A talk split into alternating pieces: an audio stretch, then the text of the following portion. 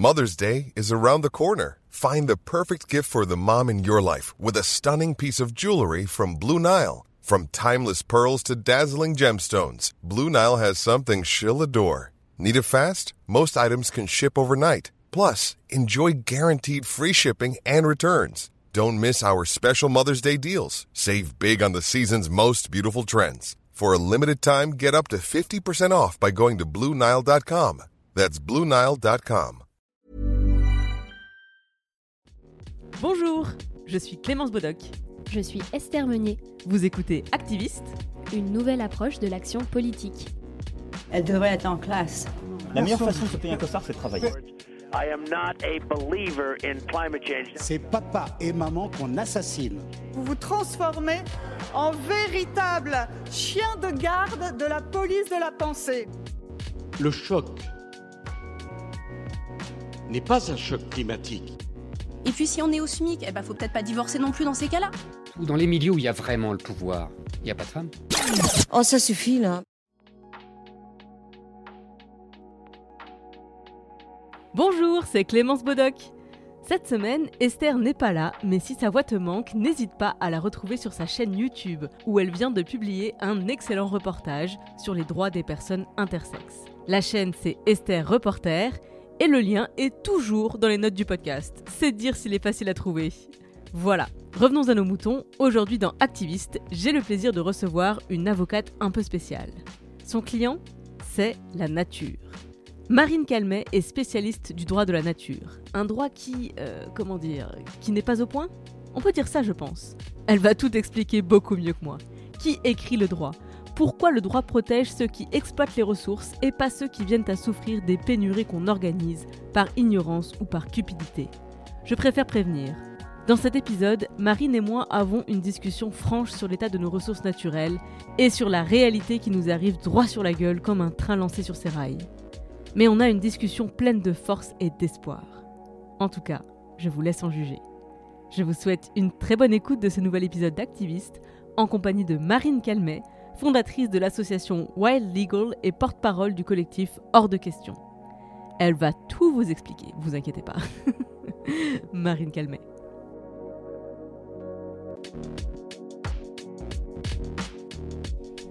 Bonjour Marine. Bonjour. Est-ce que tu peux me raconter ta première indignation?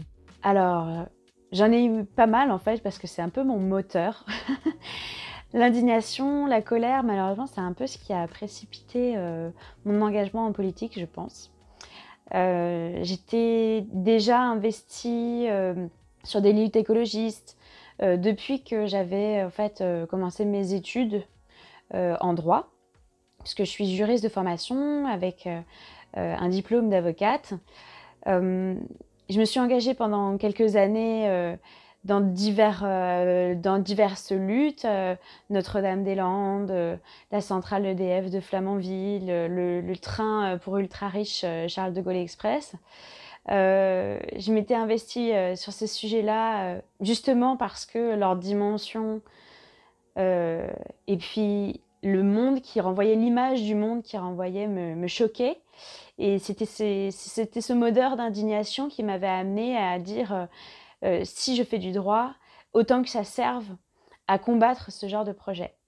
Et puis, euh, et puis finalement, bah, après est venue une autre forme d'indignation quand j'ai découvert ce qui se passait en Guyane française à cause notamment du projet Montagne d'Or et, plus largement du pillage de l'Amazonie qui, qui, est institutionnel hein, en Guyane française.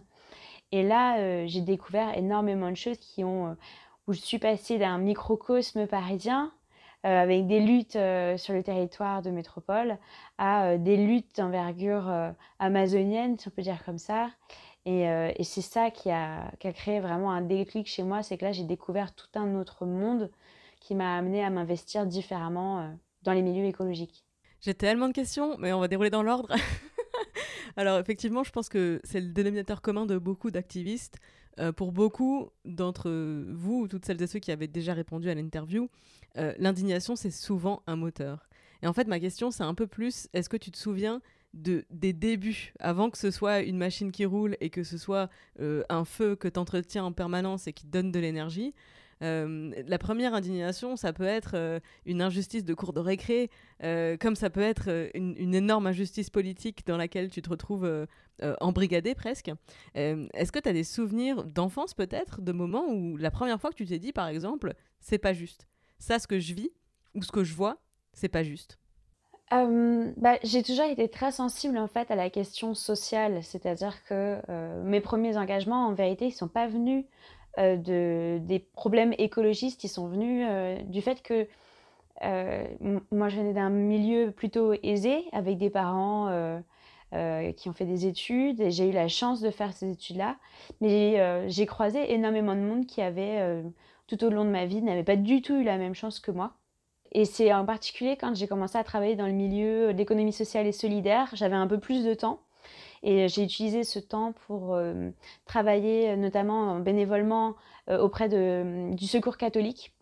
Et là, euh, je me suis vraiment rendu compte de la misère ambiante et crasse et de, gens qui avaient vraiment malheureusement un, passif qui fait qu'ils n'arrivaient pas à remonter la pente.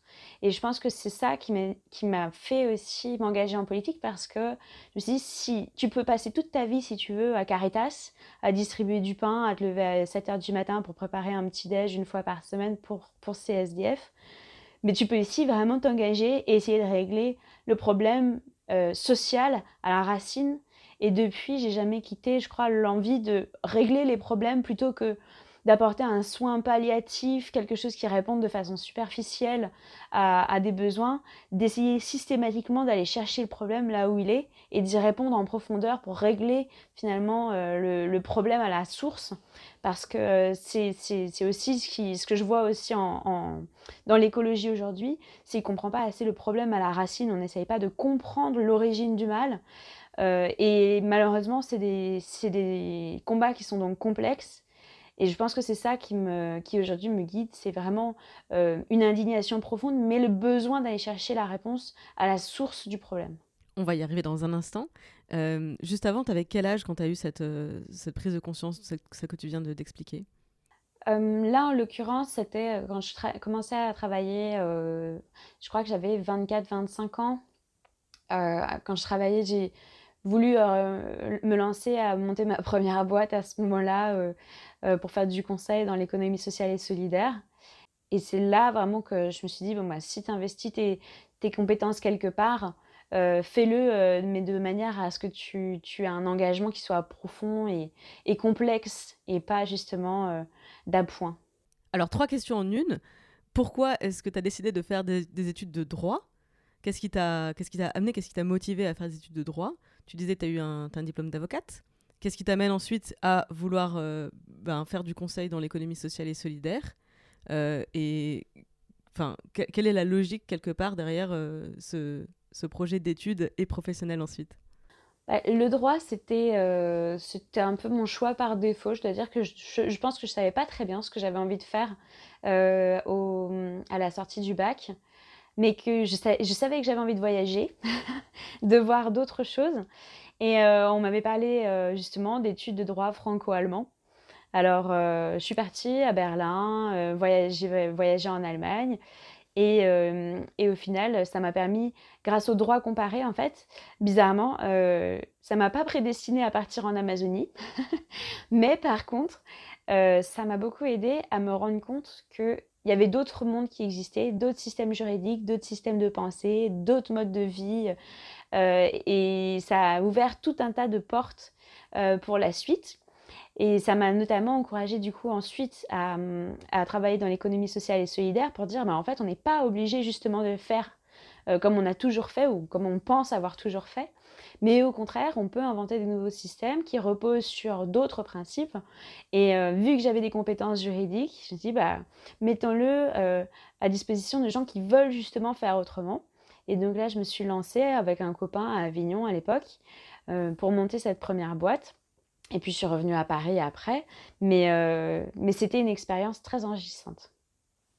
Et qu'est-ce qui t'a mené vers les thématiques du, autour du droit de la nature? Alors bah, ça, c'est dû du coup pour le, pour le coup à mon engagement en tant qu'élève avocate, au moment où je commençais à avoir vraiment des compétences un peu plus solides à partir du coup de ma cinquième, sixième année de droit. là, je, je, je, je, rentre dans ce milieu de l'ESS et avec l'ESS, il y a aussi toute la partie association, puisqu'on était, euh, je, commençais à travailler dans un endroit qui s'appelle La Ruche sur le canal Saint-Martin, où il y avait euh, de l'hébergement à la fois d'associations euh, engagées pour l'océan, pour l'Amazonie, pour tout un tas de sujets, et en même temps de boîtes qui justement, des petites startups, essayaient de faire de l'économie, mais différemment. Et donc c'était un milieu hyper vaste où j'ai commencé à, voilà, à, faire mon petit réseau, à rencontrer des gens. Et, euh, c'est à ce moment-là aussi, du coup, que euh, euh, j'ai commencé à prendre mes compétences en droit pour le mettre à disposition des associations écologistes parce que souvent, les petites assos, elles n'ont pas de juristes, elles n'ont pas d'avocat pour les défendre. Et, et moi, j'avais les compétences et le temps pour m'engager, la volonté de le faire. Donc, c'est comme ça que j'ai mis un peu le pied à l'étrier pour, pour la suite. Et donc, par exemple, quels sont. Est-ce que tu as des exemples de dossiers que tu as pris euh, de. Enfin, droit de la nature, en fait, c'est une, expression que je trouve très poétique. Et je suis pas sûre de voir à quelle réalité ça renvoie.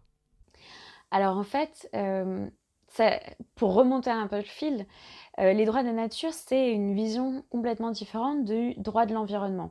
Quand on parle de droit de l'environnement, ça vous renvoie à un droit qui est écrit par des humains pour répondre à des besoins c'est-à-dire encadrer de façon légale, en fait, la destruction de l'environnement. C'est-à-dire qu'est-ce qu'on peut faire, bon, et qu'est-ce qui est impossible à faire? Fixer des, fixer des limites, en fait, dans euh, la façon dont institutionnellement on détruit l'environnement. Et je dis ça de façon très cynique, parce que euh, c'est vraiment ce que j'ai ressenti à travers les premières luttes que j'ai menées. Euh, un de mes premiers combats, c'était contre la centrale nucléaire de Flamanville, donc le fameux EPR et sa cuve sa cuve fissurée. Euh, c'était le premier recours, je crois, que j'ai écrit justement euh, euh, avec des associations antinucléaires.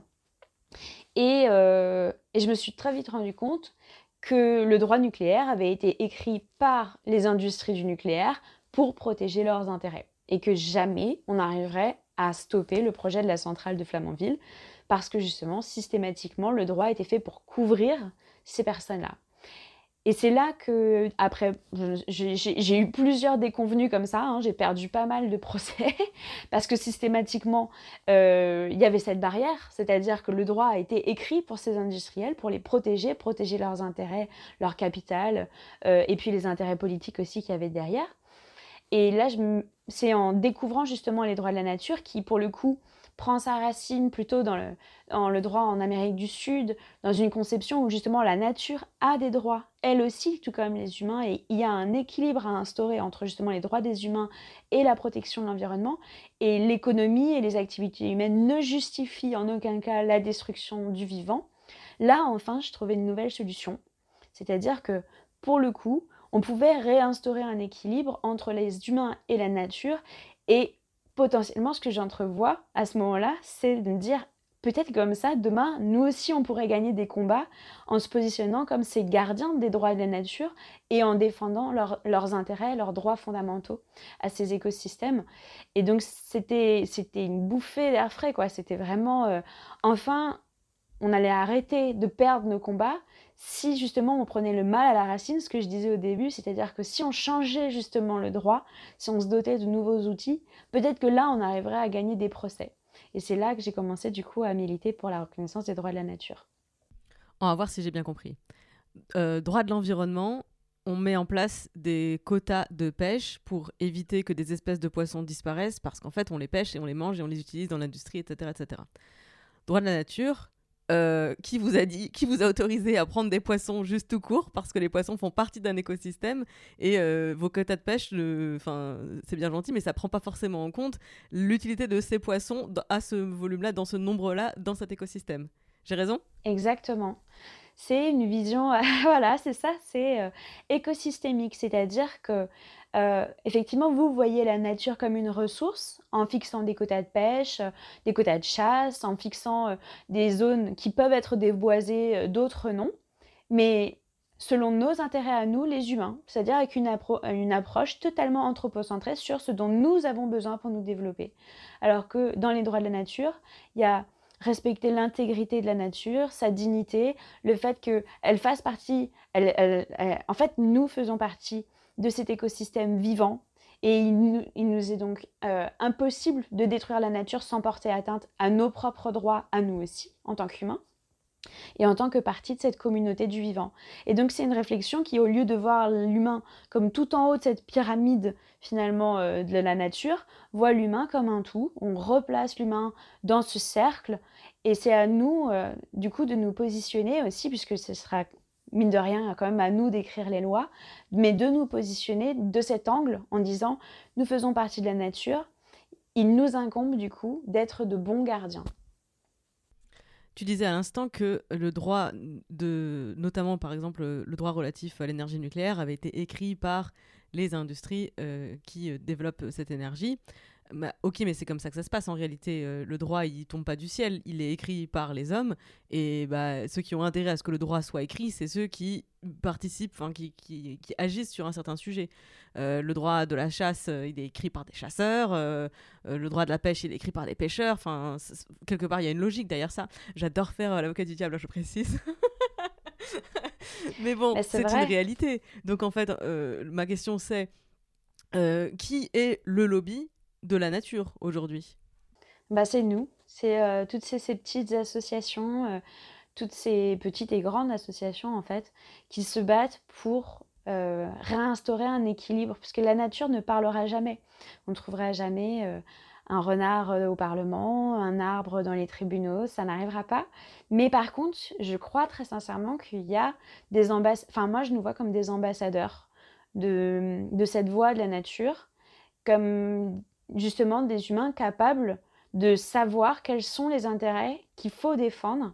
Et euh, c'est pas nous placer au-delà, au-dessus des autres. C'est simplement que j'ai franchement l'impression dans notre société qu'il y a certaines personnes qui effectivement ont cette capacité de se mettre à la place des autres. Et c'est pas vrai que pour la nature, c'est, vrai aussi dans les domaines, euh, dans le, dans le, social. Il y a des gens qui euh, sont capables de se mettre à la place de ceux qui souffrent, qui défendent ceux qui souffrent. Les grands acquis sociaux, ils ont été, euh, ils ont été obtenus justement parce que certaines personnes se sont mis à la place des Noirs, euh, et on, se sont battus contre l'esclavage, se sont mis à la place des femmes et ont porté le combat féministe. Et ben aujourd'hui, on a d'autres combats et le nôtre, en l'occurrence, est celui qui va s'imposer à nous à cause de l'urgence écologique aujourd'hui. Et demain, ça sera l'urgence de défendre les intérêts de la nature. Donc en fait, on est euh, à la prochaine étape, si on veut, après les acquis sociaux, les acquis naturels, c'est-à-dire ces acquis pour la nature. Euh, et, je me vois plutôt comme euh, un ambassadeur justement de, ce qui, de cette voie et des, intérêts de la nature qu'il faut défendre. Comment tu arrives à, t'assurer dans ce combat que tu n'es pas en train de défendre des droits de la nature au détriment de, droits humains? Euh, Je précise ma question, mais pour moi c'est un dilemme qui est souvent posé aux écologistes, à savoir euh, vous êtes bien gentil avec la décroissance et ceci, cela, etc. Pour l'instant, l'urgence, la première urgence dans le monde, c'est déjà pour la moitié de la population mondiale, voire plus, de réussir à manger trois fois par jour. Donc, ok, le droit de la nature, ok, euh, les papillons menacés de disparition, mais c'est en réalité, l'urgence, elle n'est pas là, elle est chez les hommes. Qu'est-ce que tu réponds à ce type d'objection? Bah, C'est exactement ce que j'ai vu en Guyane, hein, puisque bon, la Guyane, c'est un territoire qui socialement souffre énormément, qui a une histoire coloniale extrêmement dure, euh, un taux de chômage extrêmement élevé, un taux d'échec scolaire, d'alcoolisme, de, criminalité qui, qui, explose tous les scores euh, par rapport à la métropole. Euh, et typiquement, sur ce genre de territoire, c'est exactement la réponse à laquelle il faut savoir répondre. Donc ta question est excellente. parce que si on arrive en disant on va sauver les grenouilles, laissez-nous faire. Euh, et forcément, les habitants nous disent, mais attendez, nous, en fait, on n'a pas de travail, nos enfants ne vont pas à l'école, euh, et on a euh, des problèmes plutôt à trouver de quoi mettre dans notre bagnole pour aller au boulot, quand on en a un. Donc le problème de la montagne nord, là, ça nous passe un peu au-dessus de la tête, si vous voyez ce que je veux dire. Et, et en fait, justement, tout est lié. C'est-à-dire qu'il faut bien voir que, par exemple, pour des, pour des projets comme le projet Montagne d'Or, typiquement, on fait toujours une sorte de chantage à l'emploi, c'est-à-dire on va créer quelques centaines d'emplois, en sachant qu'il y a plusieurs dizaines de milliers de personnes au chômage, on va créer quelques dizaines d'emplois grâce à des mines, et on en fait quelque chose qui, soi-disant, va régler le problème social. Or, c'est complètement faux. La vérité, c'est qu'on investit énormément d'argent euh, pour les infrastructures, euh, pour produire l'énergie, pour euh, construire les routes et tout ça. Tout cet argent-là n'est pas utilisé pour créer des emplois durables sur le long terme et qui ne portent pas atteinte à la préservation de l'environnement. Et in fine, qui paye en plus pour ces mines d'un point de vue social, d'un point de vue sanitaire, d'un point de vue aussi écologique, c'est les personnes qui souffrent directement des impacts de la pollution de la contamination des sols, de la déforestation. Et donc en fait, évidemment, il faut toujours aussi voir les impacts en termes de, à la fois, le plafond, le plafond écologique, celui qu'on est en train justement de dépasser à cause des projets miniers, notamment euh, de la déforestation, du climat. Là, on est en train de dépasser notre plafond écologique. Mais en plus de ça, on ne permet pas euh, de respecter le, si vous voulez, le, seuil minimal qu'il faut mettre en place pour que justement les humains aillent bien. Parce qu'en Guyane, il y a une, énorme partie de la population qui vit sous le seuil de pauvreté. Et c'est pas la mine qui vient apporter des réponses. Malheureusement, on le saurait, hein, sinon. Et d'ailleurs, c'est pas qu'en Guyane, il n'y a qu'à regarder l'histoire de l'Amérique latine. Ces projets extractivistes qui tuent la terre n'ont jamais apporté la prospérité dans aucun État d'Amérique latine ou ailleurs. Et donc, il faut déconstruire ce mythe selon lequel euh, l'écologie est un sujet de bobo. Ce n'est pas vrai. L'écologie n'est pas un sujet de bobo du tout. Pour le coup, c'est un sujet de justice sociale. Euh, les gens qui souffrent le plus de l'extractivisme, des mines par exemple, ce sont ceux qui sont tout en bas de l'échelle. Et euh, c'est ceux qui, pâtissent au quotidien des impacts environnementaux, de cette discrimination environnementale qu'ils subissent de plein fouet. Et quand on s'est mobilisé en Guyane française, d'ailleurs, on a été rejoint pour le coup, par toutes les personnes de la société, autant les peuples autochtones qui protégeaient leur territoire que euh, les, créoles, que les blancs, tout le monde a marché ensemble justement contre ces mines parce que pour une fois on était tous d'accord pour dire ce projet est une aberration, nous n'en voulons pas. Et donc c'est pas un problème, euh, ce n'est pas un problème écologique, c'était un problème de vision du monde et d'objectifs politiques.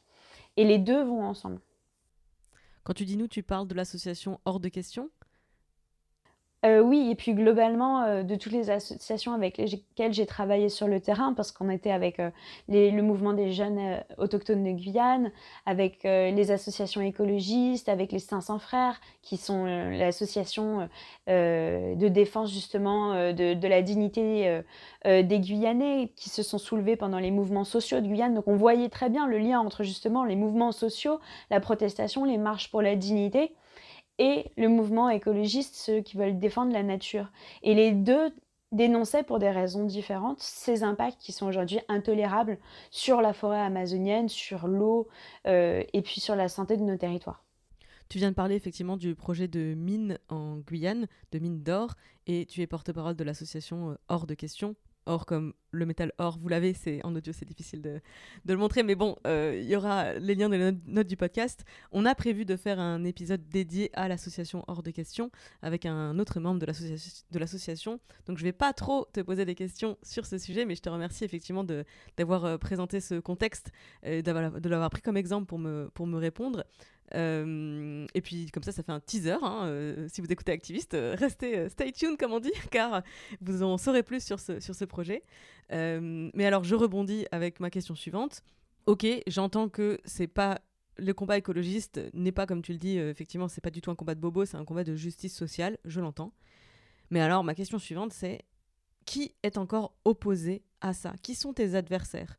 C'est, je veux bien entendre que les, lobbies industriels, euh, les lobbies de plein de secteurs de l'économie qui ont contribué à la rédaction du droit sur plein de domaines euh, ont défendu leurs intérêts économiques. Je l'entends pour les 5, 10, 20, 50 ans passés. Je ne l'entends plus actuellement. Qui est encore opposé à la prise en compte de ces enjeux écologistes, dans, que ce soit dans la rédaction du droit, dans son évolution, dans, sa, dans son application Aujourd'hui, qui sont des adversaires?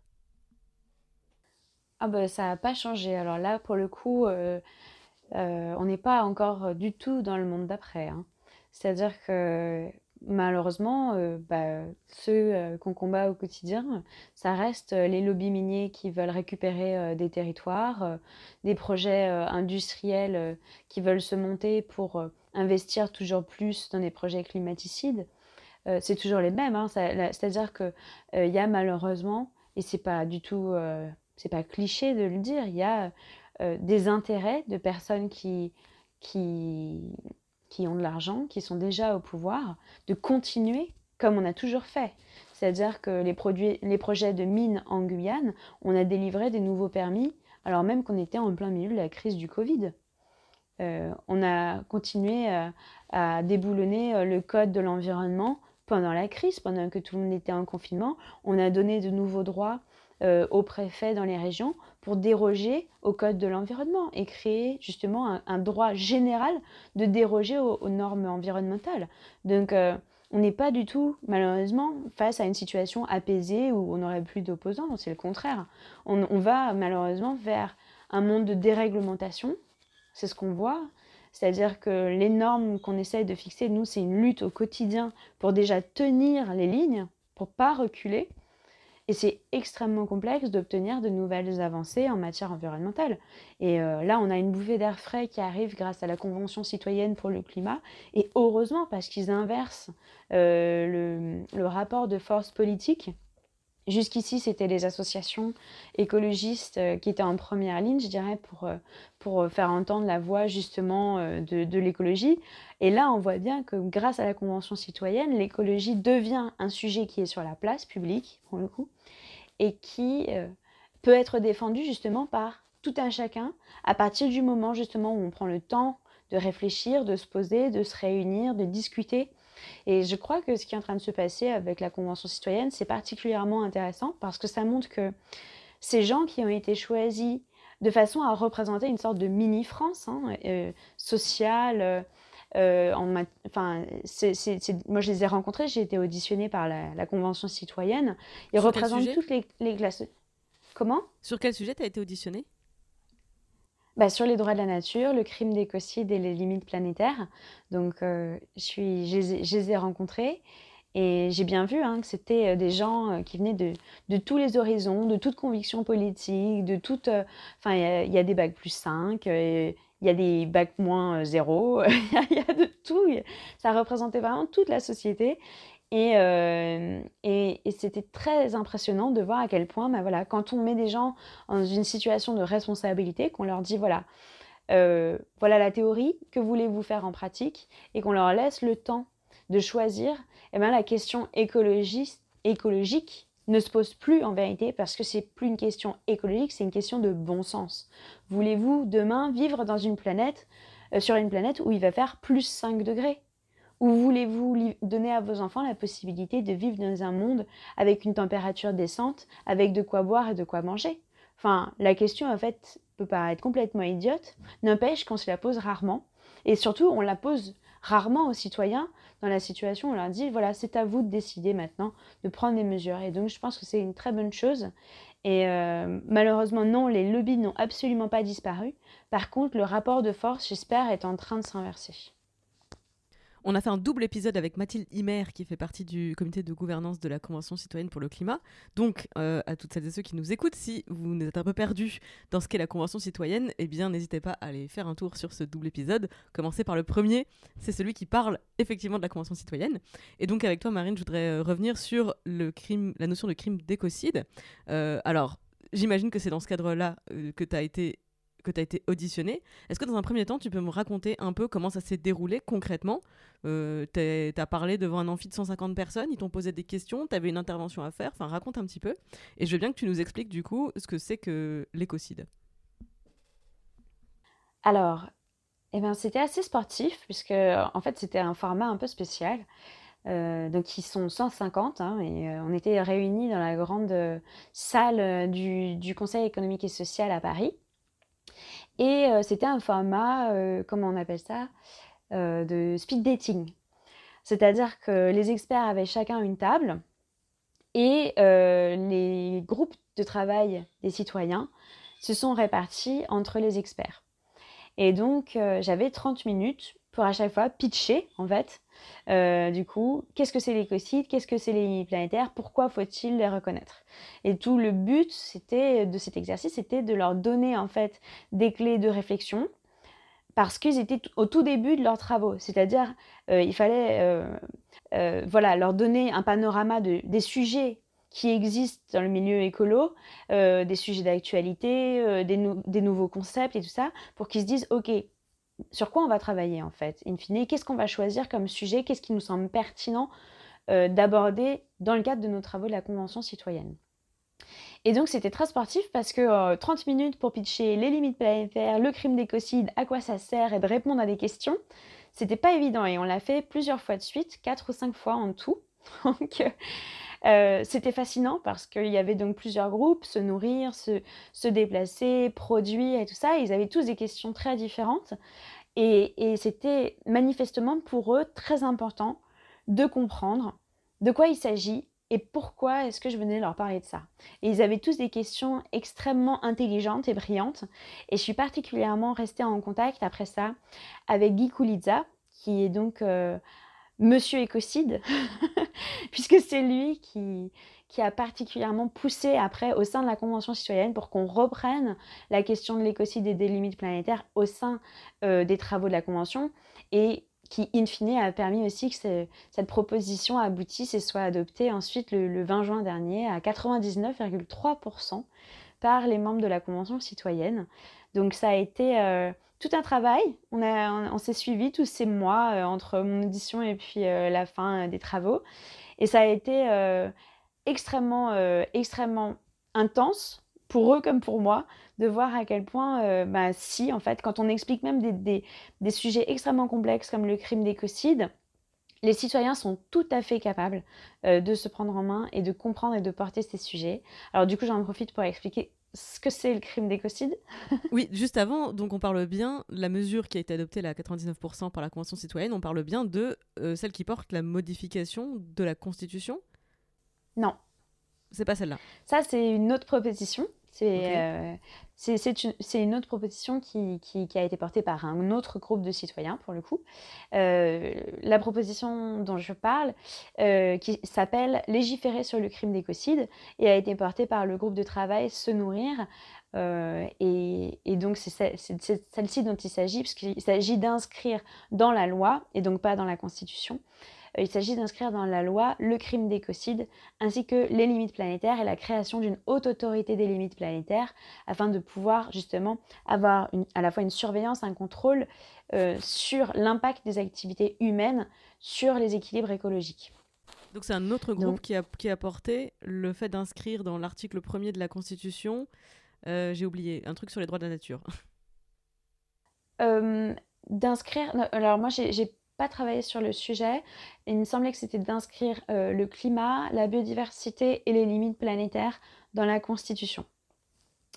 Euh, qui a été malheureusement euh, refusé, il me semble, par Emmanuel Macron au moment de son allocution le 29 juin dernier. D'accord, mais en revanche, cette histoire de légiférer sur le crime d'écocide, ça c'est toujours sur la table?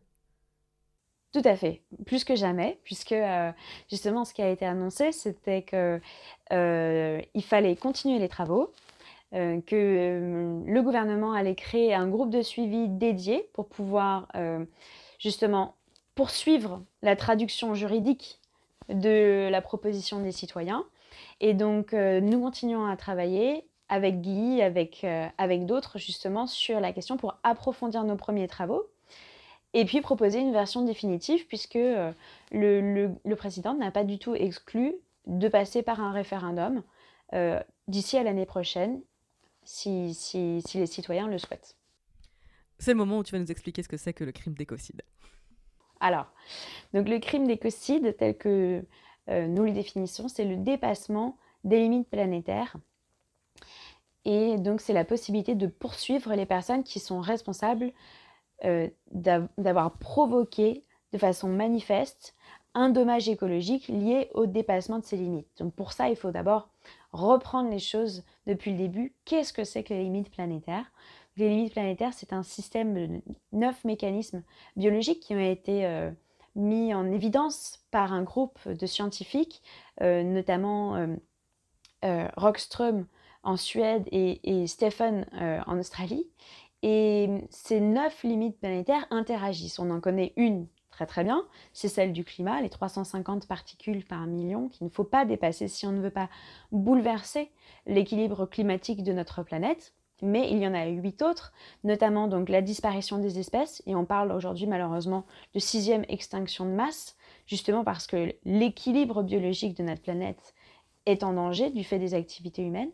Mais il y a aussi euh, le fonctionnement du cycle de l'eau, l'usage des sols, donc la déforestation par exemple, euh, les cycles du phosphate et de l'azote, parce qu'aujourd'hui on bouleverse malheureusement avec l'agriculture intensive et les intrants qu'on rejette dans la nature, les cycles biologiques du vivant.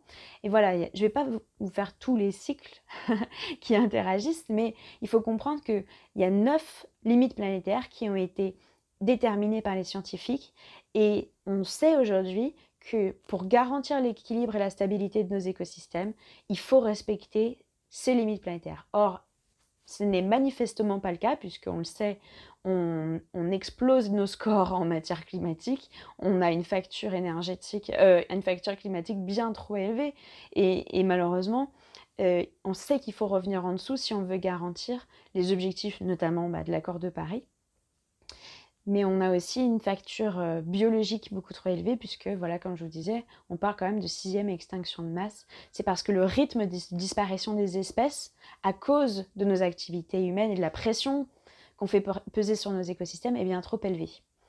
Et donc, notre proposition revient à dire, puisqu'on connaît les limites planétaires de nos écosystèmes, il faut les inscrire dans le droit pour garantir que les activités humaines respecte bien l'équilibre biologique de notre territoire. Et ça, pour, les, pour les citoyens, c'est du bon sens. C'est-à-dire que c'est une évidence. Aujourd'hui, si on ne respecte pas ces équilibres biologiques, ça veut dire que demain, on s'expose à des pénuries d'eau, comme ce qu'on voit déjà euh, en été. On s'expose à une érosion de nos territoires, à des bouleversements climatiques, à donc des modifications météorologiques graves. Et, et donc, tout l'objectif de cette mesure, c'est de dire inscrivons ces limites planétaires dans le droit et créons une haute autorité qui soit capable d'analyser les lois, les règlements, les programmes, les plans qu'on met en place, les projets qu'on autorise sur nos territoires pour être sûr d'avoir une vision écosystémique de notre impact sur les écosystèmes et de revenir sous ces seuils progressivement puisqu'aujourd'hui malheureusement, euh, et c'est pas moi qui le dis, c'est le dernier rapport établi par le ministère de l'écologie euh, l'année dernière, ce rapport dit que la France, sur son territoire, dépasse au moins 6 des 9 limites planétaires. C'est-à-dire que on vit malheureusement bien au-delà des limites. Euh, d'ailleurs, on le sait, chaque année, hein, on parle de cet overshoot day, le jour du dépassement. On vit au-delà des limites de notre planète. Sauf que ça, en fait, c'est impossible, biologiquement parlant. La, la, planète ne nous fera pas crédit euh, c'est-à-dire que là, on est littéralement en train d'épuiser nos chances de vivre sur des territoires qui soient compatibles avec nos exigences biologiques à nous en tant qu'humains. Et donc on s'expose à des crises très graves. Et donc la création de cette haute autorité des limites planétaires qu'on propose, c'est tout simplement se doter d'une administration, euh, d'une autorité indépendante pardon, dédiée, qui soit capable d'analyser nos impacts et de revenir progressivement sous ces seuils pour garantir la sécurité des humains et des non-humains qui habitent nos territoires. Et dans un troisième temps, donc il y a la reconnaissance du crime d'écocide. L'écocide, ça nous permettrait quoi?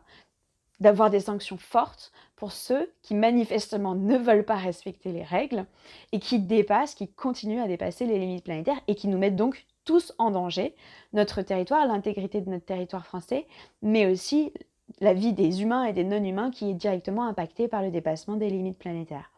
Et donc, ces trois piliers vont ensemble, limite planétaire, haute autorité, crime d'écocide, pour pouvoir instaurer en fait une nouvelle gouvernance du vivant et garantir que dans le futur, on ait un droit qui soit suffisamment fort justement pour tenir tête bah, à Montagne d'Or, à Monsanto, à Total, à tous ces industriels qui malheureusement aujourd'hui nous mettent clairement en danger.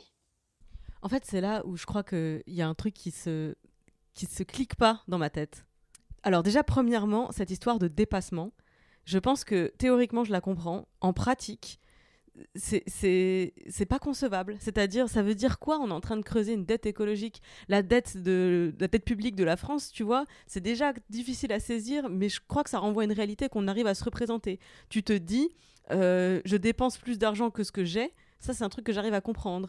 Mais je bois, je consomme plus d'eau que j'en ai.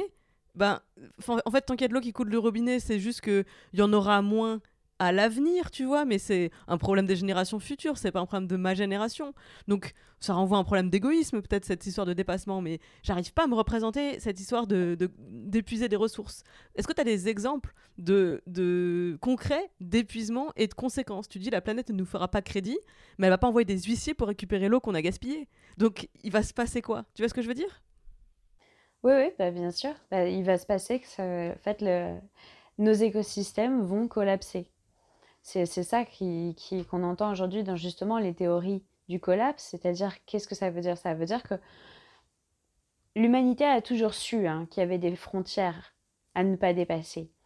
Quand on ne savait même pas encore euh, que la Terre était ronde, on savait que la Terre, si elle était plate, on pouvait en tomber. Alors c'est marrant parce qu'aujourd'hui, on se rend plus compte, comme tu viens de dire, que les frontières sont atteintes, qu'on est en train justement potentiellement de tomber. Et, euh, et ce qui va se passer si on bouleverse les cycles de l'eau, je vais prendre par exemple l'exemple du changement climatique et de l'impact sur les glaciers.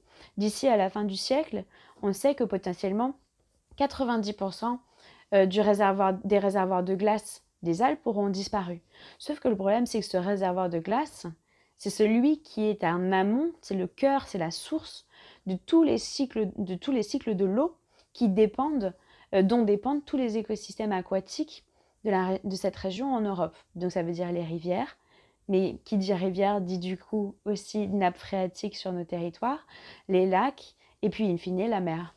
Donc on a un dérèglement à la source du cycle de l'eau. Qu'est-ce que ça veut dire? Ça veut dire qu'on a des, des, territoires qui vont s'assécher, mourir, puisque le cycle, enfin, l'eau est indispensable à la vie. Et je ne sais pas, aujourd'hui, même moi, je n'arrive pas à me projeter, comme tu dis, c'est extrêmement difficile à concevoir comment on va faire dans cette situation, si on n'a plus de glaciers pour alimenter nos réserves en eau, pour alimenter du coup nos territoires, comment on va faire pour être résilient face à ça? Et donc la planète, quand je dis que la planète ne nous fera pas crédit, c'est que, comme tu l'as dit, toi, euh, si te manque de l'argent, si tu vis si tu vis au-dessus de tes moyens, bah, la banque finalement peut te faire un crédit, t'avances encore un petit peu d'argent, euh, on peut faire fonctionner la planche à billets hein, en cas de crise économique, tout ça c'est une fiction humaine. Par contre, la planète, elle, et ses, limites biologiques, c'est pas une fiction. Euh, ce qu'on a extrait du sol à un moment, ça s'arrête. Je vais prendre par exemple l'exemple de l'or. L'or, on a déjà extrait deux tiers des réserves mondiales en or. Donc il reste un tiers sous le sol on peut se raconter tout un tas d'histoires, n'empêche que quand on aura enlevé le dernier tiers, il n'y aura plus d'or sous la terre. Et donc ceux qui nous disent oui, on peut faire de l'or durable et une filière d'or durable, bah c'est pas vrai. C'est tout simplement une aberration intellectuelle, c'est-à-dire qu'à un moment ça s'arrête notre planète s'arrête, on est en fait qu'un grain de poussière euh, dans, dans, le système des planètes et on ne va pas pouvoir aller au-delà. Donc euh, notre, notre, enfin, il y a un moment où justement on se rend compte que notre facture est trop élevée et là il va falloir arrêter de dépenser. Alors avec ton exemple des glaciers, finalement c'est assez clair. Si la nature va carrément nous envoyer des huissiers, elle va nous couper l'eau parce qu'on n'a pas payé la facture et parce qu'on surconsomme. Euh, mais alors, je viens au moment où ça clique pas chez moi. Expliquer comme ça, c'est compréhensible, c'est concret. Je reviens à cette question de pourquoi ça percute pas chez ceux qui sont responsables de cette surconsommation, chez ceux qui ont les moyens euh, d'y mettre un terme ou en tout cas de nous emmener vers une transition. En fait, je comprends pas mais je, te partage vraiment mon, désarroi extrêmement naïf, hein, mais je ne comprends pas qu'on ait aujourd'hui la connaissance scientifique qui nous permette de comprendre ces mécanismes et qu'on n'ait pas de réaction, qu'on n'ait pas de réaction volontaire en tout cas euh, euh, face à ça, et qu'il y ait une forme de déni, de déni collectif, de déni politique face à ce qui c'est plus qu'une réalité, c'est une réalité qui nous arrive dessus. Ah bah, je pense que c'est justement parce que pendant très longtemps, on s'est contenté de réponses assez simplistes à la crise écologique. C'est-à-dire, et on s'en rend compte aujourd'hui, euh, ah bah, pour régler la question du climat, on va faire euh, des voitures euh, qui roulent à l'électricité, on va faire des panneaux photovoltaïques.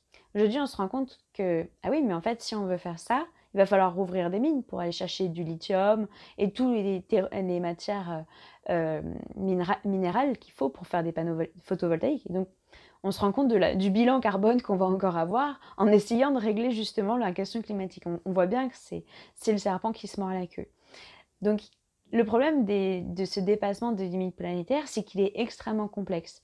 Il touche à l'ensemble de nos activités humaines, puisque c'est une vision écosystémique. C'est le climat, l'eau, les sols, énormément de paramètres qui sont extrêmement compliqués à prendre en compte et surtout à lier les uns aux autres. Mais dans notre réflexion, ce qui nous manque aujourd'hui, et c'est pour ça que c'est aussi important, c'est l'outil en vérité. Parce que comment est-ce qu'on, par exemple, comment est-ce qu'on fonctionne aujourd'hui en France, justement quand on prend une nouvelle loi, quand on édicte un nouveau décret, quand on autorise un nouveau projet?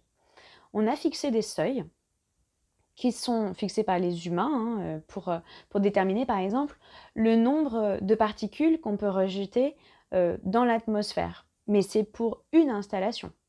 C'est-à-dire, par exemple, euh, je vais prendre une usine, elle a le droit de rejeter tel nombre de particules dans l'atmosphère, ça, pas au-dessus. D'accord? Mais s'il n'y avait qu'une seule usine, ça irait. Le problème, c'est qu'il y a une usine, une autre usine à côté, un autre, un autre projet euh, pétrolier, voilà, une autoroute, un aéroport. Et en fait, aujourd'hui, on ne calcule pas, on ne prend pas en considération l'impact cumulé de l'ensemble de ces projets. Et si on veut arriver à quelque chose, justement, il faut remettre de la complexité dans la façon dont on aborde justement les activités humaines.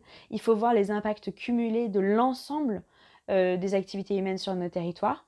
Par exemple, l'exemple de la Guyane et des mines. En Guyane, n'y avait qu'une mine, ce ne serait pas un problème. Sauf qu'il y a des dizaines de projets miniers qui creusent petit à petit la forêt, qui font des trous, qui polluent l'eau, qui euh, émettent énormément euh, de CO2. Et sauf qu'on a fixé des seuils qui sont applicables à chaque mine que les mines ne doivent pas dépasser, c'est-à-dire par exemple la destruction de la biodiversité, euh, les rejets de matières polluantes et tout ça. Le problème, c'est qu'on ne cumule pas ces impacts. Aujourd'hui, on se retrouve avec un territoire qui est couvert à plus de 4% par des projets miniers. Et rien n'empêche de nouveaux projets de venir s'installer parce qu'on n'a pas cette haute autorité des limites planétaires pour dire stop. Là, vous voyez sur ce territoire-là, on a un bilan carbone qui est déjà tellement élevé qu'on ne on ne peut, pas, on n'est pas en capacité de respecter l'accord de Paris.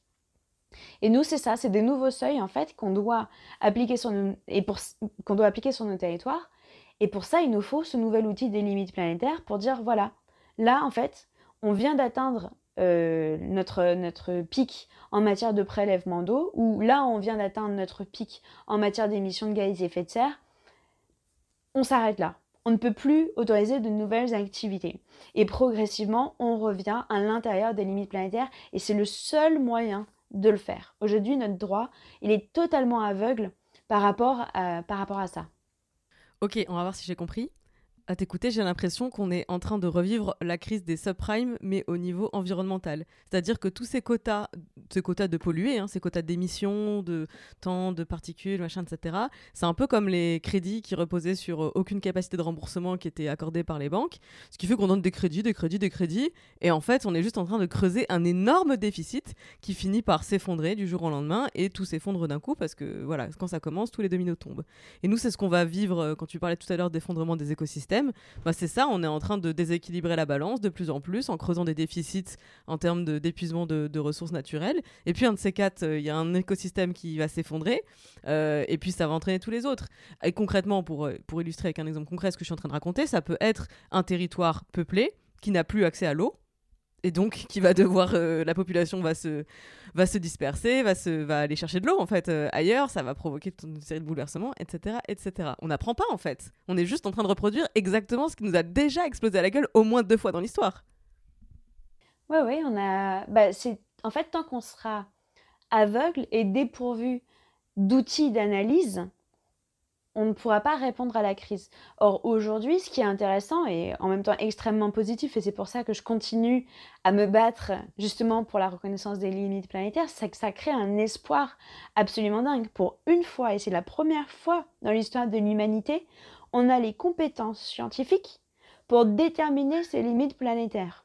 C'est-à-dire qu'avant, avant, euh, la, révolution euh, industrielle, on n'était même pas en capacité, nous les humains, de se projeter sur le fait qu'un jour, peut-être, on déséquilibrerait les équilibres mondiaux, les, écosystèmes mondiaux. Jamais je pense que si on demandait à nos grands-parents, si on leur avait demandé, pensez-vous que euh, l'humanité sera capable justement de raser la forêt amazonienne, de polluer tous les cours d'eau, de déstabiliser euh, le climat euh, dans ces mesures-là? Jamais nos grands-parents ou nos arrière-grands-parents n'auraient estimé ça possible. Aujourd'hui, on sait non seulement que c'est possible, mais surtout on sait que c'est le cas. Et donc, on a la capacité aujourd'hui d'analyser nos propres impacts sur l'environnement. Et donc, il nous faut nous doter de nouveaux outils pour dire, voilà, on a ces connaissances scientifiques, appliquons-le, faisons en sorte que ces normes scientifiques deviennent des normes juridiques, des normes gouvernementales, pour que justement demain, on puisse instaurer un nouveau système de gouvernance qui soit pas aveugle justement des conséquences qu'on a sur l'environnement, mais qui les, qui, les introduise à l'intérieur de chaque décision qu'on prend. C'est-à-dire qu'aujourd'hui, par exemple, c'est euh, la Haute Autorité pour le climat qui a rendu son rapport pardon, il y a quelques semaines. Elle dit quoi? Elle dit qu'on n'a pas les capacités aujourd'hui de euh, analyser les lois, les règlements au regard de leurs impacts climatiques. On navigue complètement à l'aveugle. On prend des nouvelles lois, on ne sait même pas les, effets que ça va avoir sur le climat ou sur la biodiversité ou sur les autres limites planétaires. Et donc forcément, le constat qu'elle est obligée de faire, c'est de dire, bah oui, bah du coup, on ne respecte pas nos engagements climatiques, on, est, on sera incapable d'atteindre nos objectifs en matière de protection du climat. Donc, c'est pas que euh, c'est pas une question de volonté, c'est que là, on n'a même pas les outils, on ne s'est même pas doté des bons outils pour y arriver. C'est quand même reprendre le problème à la source. Encore une fois, c'était ce que je disais au début. Mon objectif, c'est de reprendre le problème à la source et de trouver des outils qui sont certes complexes pour répondre au problème, mais qui sont absolument indispensables. Parce que si on ne se dote pas justement de ces outils complexes, on sera incapable de répondre à un problème écosystémique à une échelle aussi importante que celle qui est la crise écologique qu'on vit actuellement. Ok, alors très concrètement, ça fait plus de 45 minutes que je t'écoute, tu m'as convaincu, j'estime que celles et ceux qui nous écoutent jusqu'à ce stade seront convaincus aussi. Du coup, la prochaine question logique, c'est celle-ci. Comment je fais à partir de maintenant pour rejoindre euh, ce fameux lobby de défense de la nature pour faire, peser euh, la décision euh, publique et politique dans, le bon côté de la balance? Et je vais prendre un exemple très concret. Ok, j'ai bien entendu euh, le ministre de l'économie euh, Bruno Le Maire sur France Inter, ça devait être euh, ce, mercredi 15 juillet nous, nous parler du plan de relance là qui était acté, des milliards d'euros évidemment pour sauver l'économie. Oui, effectivement, pour sauver l'économie, il y a toujours de l'argent. Pour sauver la planète, il n'y a jamais d'argent. C'est un problème. Mais allons-y. Allez, je veux bien concéder que la filière, euh, sauver Air France, c'est la compagnie aérienne nationale. Il y a un intérêt stratégique politique à sauver Air France. Je peux l'accepter. Grande concession. En revanche, les dizaines de milliards d'euros, enfin oui, les milliards d'euros pour sauver la filière euh, euh, de l'industrie automobile, sans contrepartie, euh, en tout cas sans contrepartie écologique, là, j'ai beaucoup plus de mal. Surtout quand je rapproche ça de ce que tu viens de dire sur les quotas d'émissions, etc., qui ne prennent pas en compte l'équilibre global. Qu'est-ce que je fais? Comment je peux aider? Comment je peux me mobiliser pour que la, voix de la nature soit entendue et en tout cas vienne peser dans ce débat? Alors, bah, il y a tout un travail qui démarre avec la Convention citoyenne pour continuer à mettre la pression, évidemment, pour obtenir que les propositions citoyennes soient traduites dans la loi. Donc, euh, autant euh, soit, par une, euh, soit par une loi devant le Parlement, soit par référendum, hein, parce que comme je disais tout à l'heure, Emmanuel Macron a dit que si jamais euh, nous n'obtenions pas satisfaction, nous aurions le droit de demander un référendum sur la question notamment euh, des limites planétaires et du crime d'écocide. Donc nous nous mobilisons sur notre site internet d'ailleurs donc euh, de mon association qui s'appelle Wild Legal. Euh, vous pouvez trouver toutes les informations, des slides, des un webinaire, euh, énormément de contenu théorique pour comprendre les limites planétaires, pour continuer à creuser la question. Vous avez euh, des ouvrages qui sont sortis justement sur les limites planétaires qui sont faciles à lire et puis très très très très bons. Vous trouvez tout sur notre site internet on a lancé une campagne, donc vous pouvez vous inscrire. On vous envoie un kit de mobilisation euh, par mail que vous, pouvez diffuser dans les réseaux sociaux.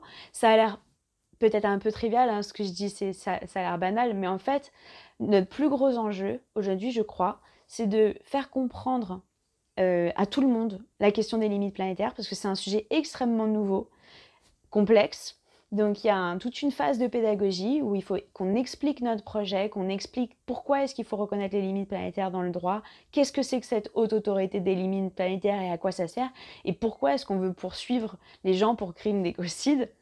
Donc il y a une grosse phase de pédagogie qui s'amorce. Nous, derrière, on continue à travailler sur euh, les projets de loi. Je suis en train de créer une instance scientifique avec justement des scientifiques qui euh, sont d'accord pour rejoindre euh, l'idée de la création de la haute autorité des limites planétaires. Donc il y a un travail qui est fait avec des citoyens, avec des scientifiques pour créer cette, euh, ce conseil scientifique. Et il y a un travail de mobilisation parce que si jamais effectivement on arrive à faire passer la question par référendum, alors là on aura besoin de la majorité, on aura besoin d'emporter au moins 50% des citoyens avec nous. D'où l'importance de faire de la pédagogie en amont, parce que le jour où il y aura un référendum, ça va devenir une question centrale.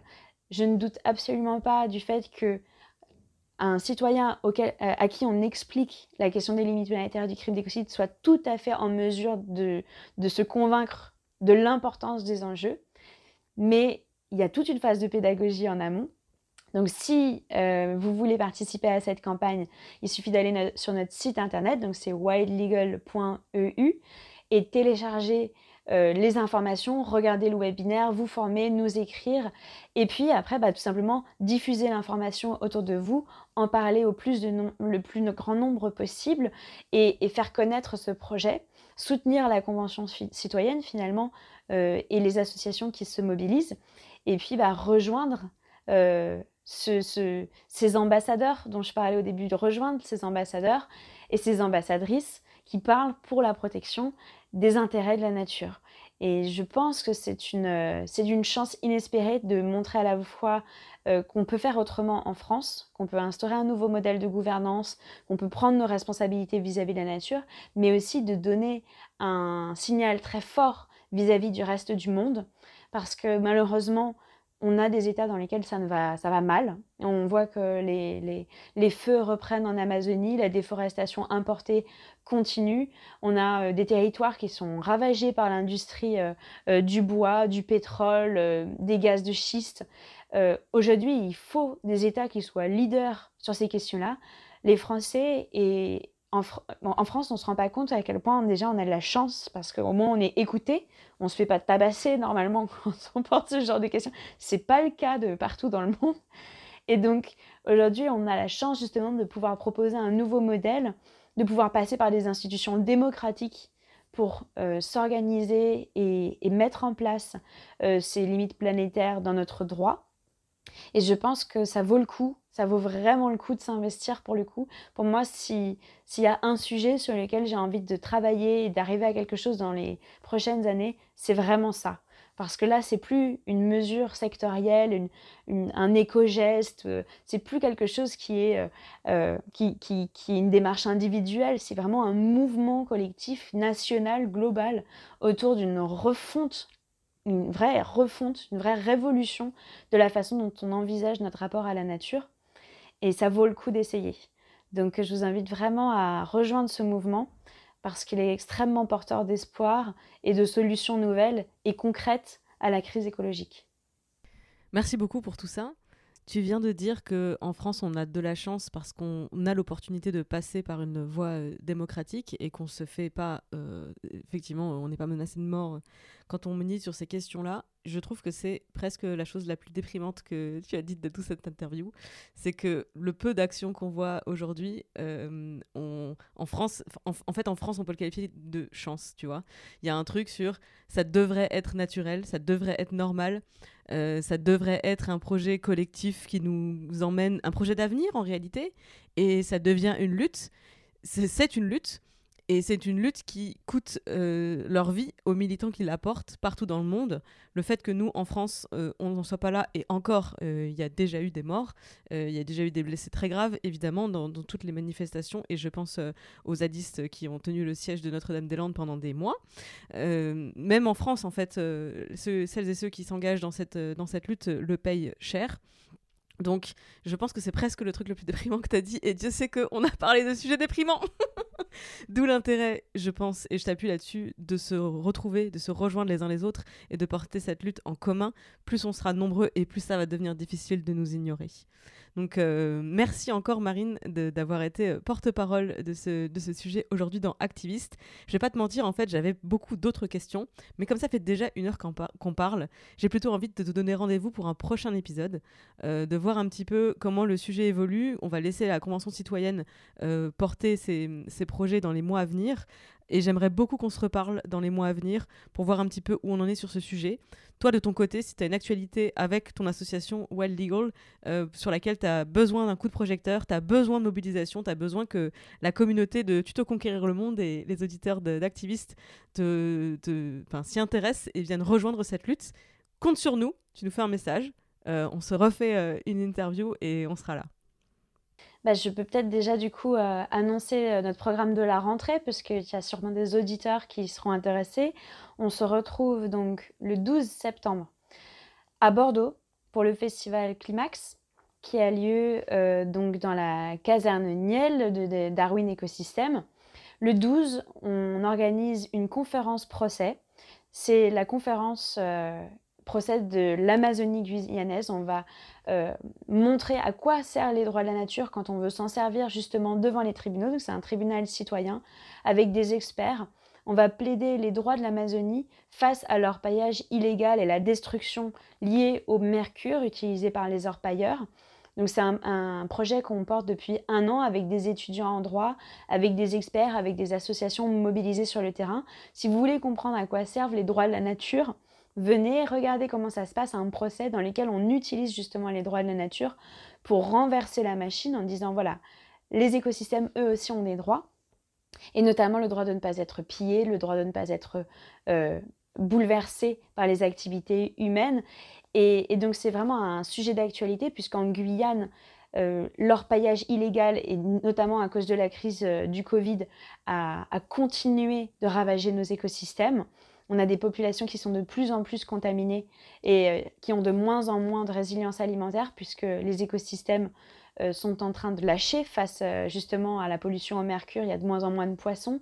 Les forêts sont de plus en plus ravagées par l'industrie minière.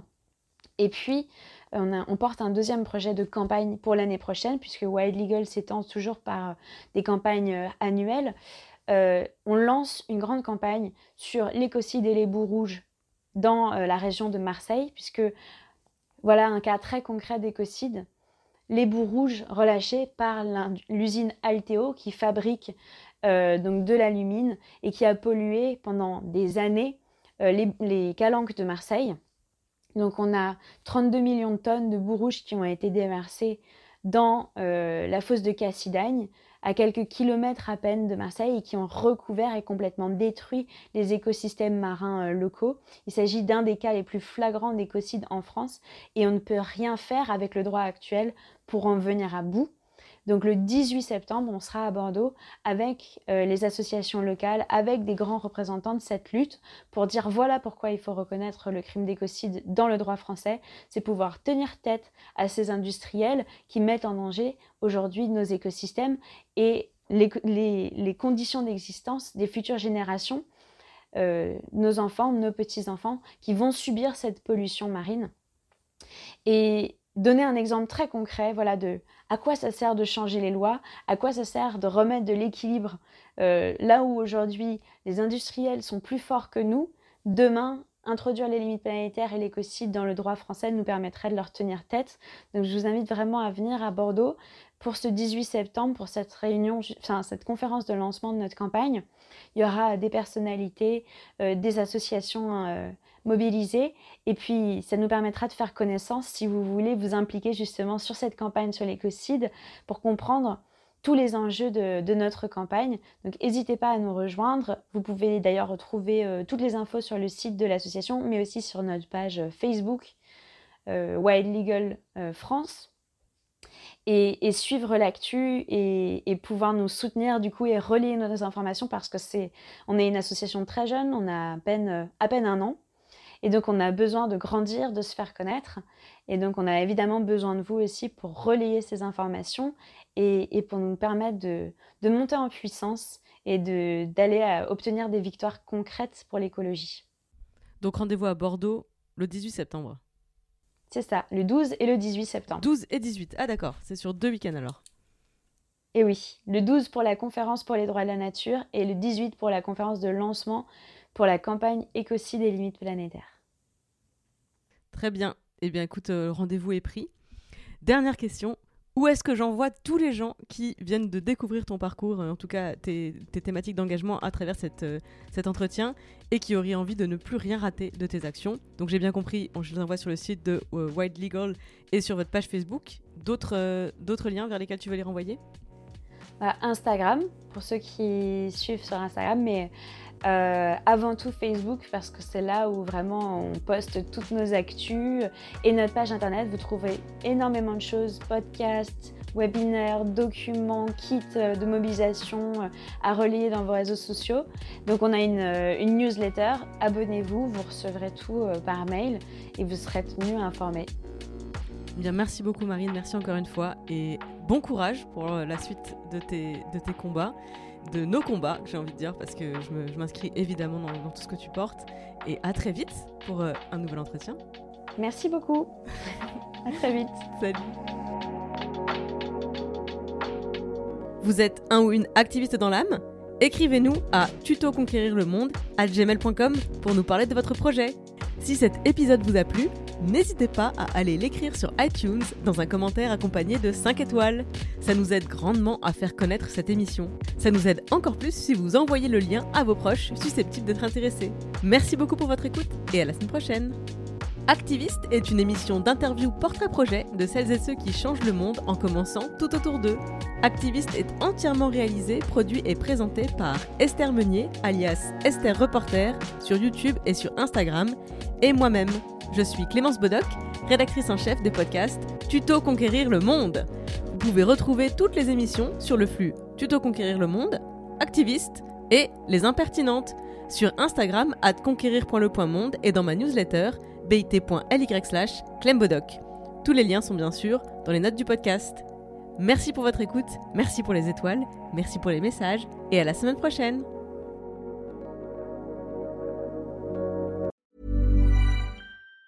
Planning for your next trip? Elevate your travel style with Quince. Quince has all the jet-setting essentials you'll want for your next getaway, like European linen, premium luggage options, buttery soft Italian leather bags and so much more. And it's all priced at 50 to 80% less than similar brands. Plus, Quince only works with factories that use safe and ethical manufacturing practices. Pack your bags with high-quality essentials you'll be wearing for vacations to come with Quince. Go to quince.com slash trip for free shipping and 365-day returns.